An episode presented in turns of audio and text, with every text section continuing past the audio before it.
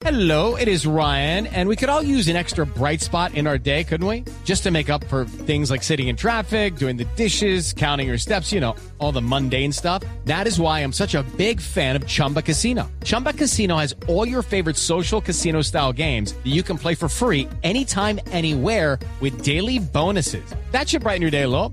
Actually, a lot. So sign up now at chumbacasino.com. That's chumbacasino.com. No purchase necessary. BGW. Void were prohibited by law. See terms and conditions. 18 plus.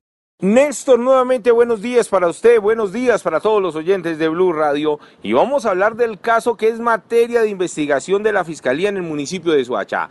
Se trata de la muerte de Bernardo Martínez, un hombre que era el encargado de organizar todos los torneos ciclísticos en Cundinamarca y que paradójicamente salió en su bicicleta a montar muy cerca al peaje de Chusacá un vehículo lo golpea, lo deja tendido sobre la vía y de allí el drama para la familia quien afirma que al parecer la ambulancia que inicialmente no lo quería recoger lo llevó en el popular Paseo de la Muerte hasta Silvania en Cundinamarca. Hablamos precisamente con ellos y esto fue lo que le contaron a Blue Radio. Ellos estaban entrenando como lo hacía habitualmente con su grupo de amigos.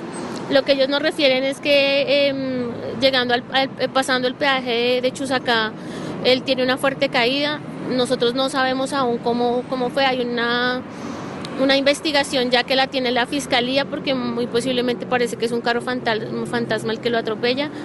Adicionalmente a eso, pues los dos grupos de amigos lo auxilian, pasa una ambulancia de casualidad y lo suben a la ambulancia, pero pues también tenemos algunas críticas frente al procedimiento que se hizo dentro de la ambulancia porque tenemos conocimiento que no, no se inmovilizó, no le pusieron cuello, nada, simplemente pues lo subieron y aparte de eso le hacen un paseo que no, no tenemos Eso. sentido ni no, no nos explicamos por qué fue.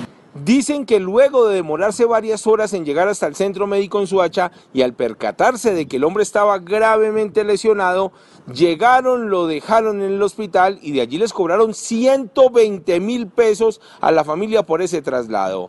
Precisamente ellos también denunciaron esto con Blue Radio. Ya la policía de Suacha está enterada, ya la fiscalía está verificando para ver si hubo negligencia en la atención médica de este hombre y además también para verificar a través de las cámaras de seguridad qué vehículo fue el que lo golpeó y dónde está ese sujeto que se escapó. Edward Porras, Blue Radio.